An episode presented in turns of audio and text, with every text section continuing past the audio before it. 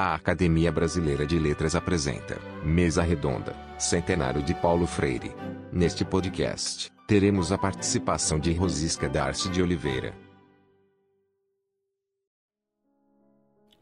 Nós estamos comemorando esses dias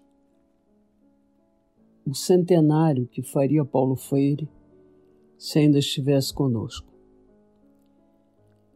Que homem ainda tem quem fale dele, tantos anos depois de sua morte, comemorando seu centenário. Paulo Freire é um homem que marcou a história do Brasil. Ele nasceu em Pernambuco, numa época em que o Nordeste era a região mais pobre do país, das mais pobres da América Latina.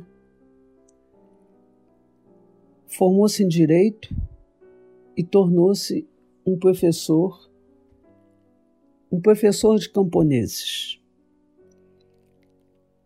Essa foi a sua origem, como o nome queria mais tarde transformar completamente a pedagogia, não só no Brasil, mas em vários países do Ocidente e mesmo fora do Ocidente. Eu conheci Paulo Freire quando eu estava exilado em Genebra e o telefone tocou e uma voz de homem do outro lado me disse: Aqui é Paulo Freire.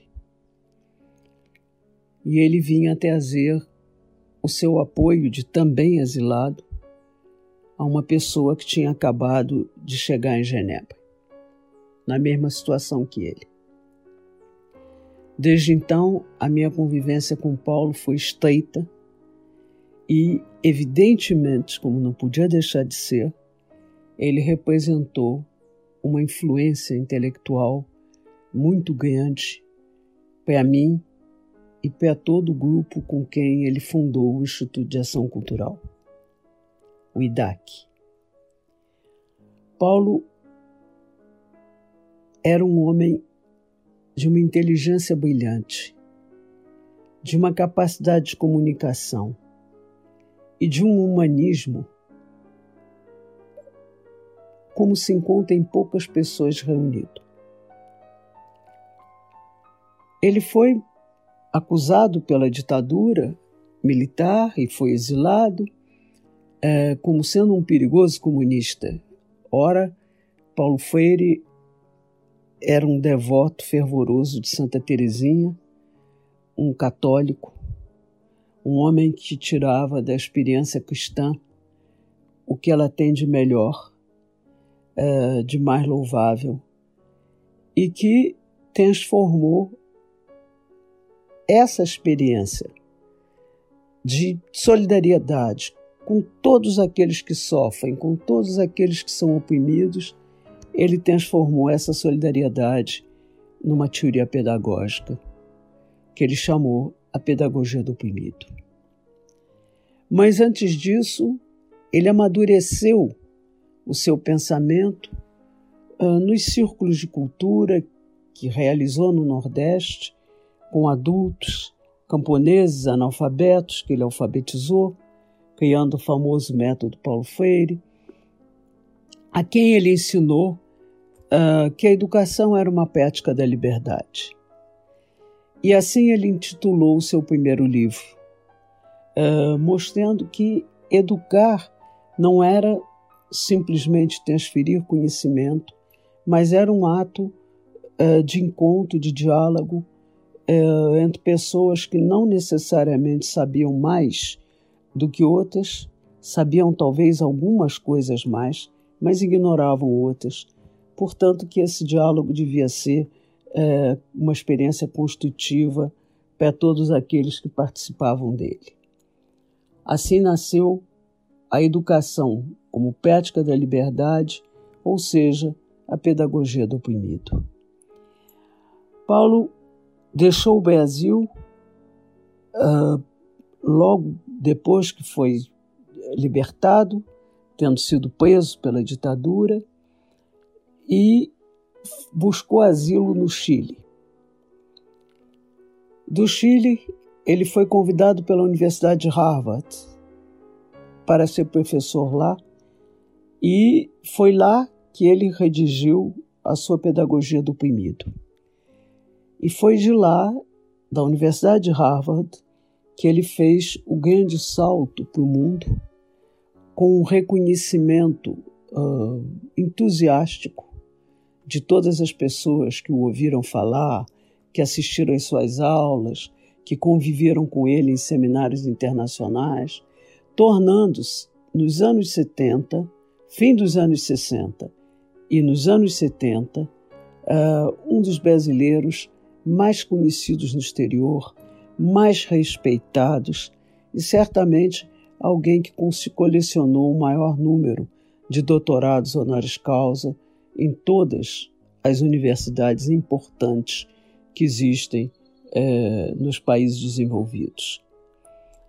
Paulo Freire teve um reconhecimento que não era mais um reconhecimento brasileiro, onde ele não ainda era e continuava sendo visto como um personagem é, perigoso, ele teve um reconhecimento imenso de todas todos aqueles que buscavam uh, uh, colocar dentro da educação uma mensagem democrática, uma mensagem de formação de consciências, para usar uma expressão dele, uma conscientização que levasse crianças, jovens, adultos, com quem quer que se experimentasse uma relação pedagógica, levasse essas pessoas a serem capazes de ler a sua própria história e de escrever a sua própria vida.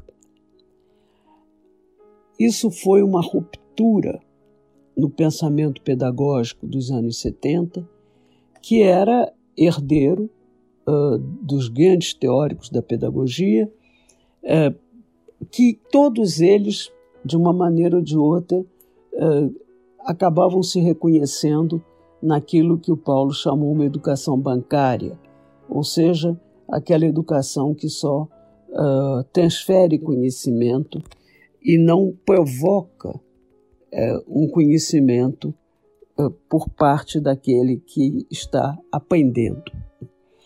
Ora, a proposta dele, proposta pedagógica do Paulo, veio justamente uh, inaugurar uma nova prática entre os professores e ele acabou uh, sendo professor da Universidade de Genebra, uh, na Faculdade de Ciências uh, de Educação, que era na época presidida pelo maior nome da psicologia e da pedagogia, o Jean Piaget e recebeu nessa universidade também um doutorado honoris causa. Ora, eu que trabalhava também na universidade, que também fui professora dessa universidade, tive a honra e o prazer de assistir o Paulo receber pelas mãos do próprio Piaget o doutorado honoris causa. Portanto, essas foram as respostas é, dadas pelo mundo, pelo mundo científico, a crítica, as críticas e a desqualificação uh, que era feita do Paulo Freire. Uh, Paulo foi autor de vários livros, de vários artigos, uh, fez conferências pelo mundo inteiro e, de volta ao Brasil, continuou como presidente do IDAC e foi secretário de Educação do Estado de São Paulo, além de professor universitário eh, de várias universidades. Uh, Paulo uh, morreu muito moço, deixando em quem trabalhou com ele, quem acreditou nele, uma saudade imensa e um respeito que nada, absolutamente nada vai apagar.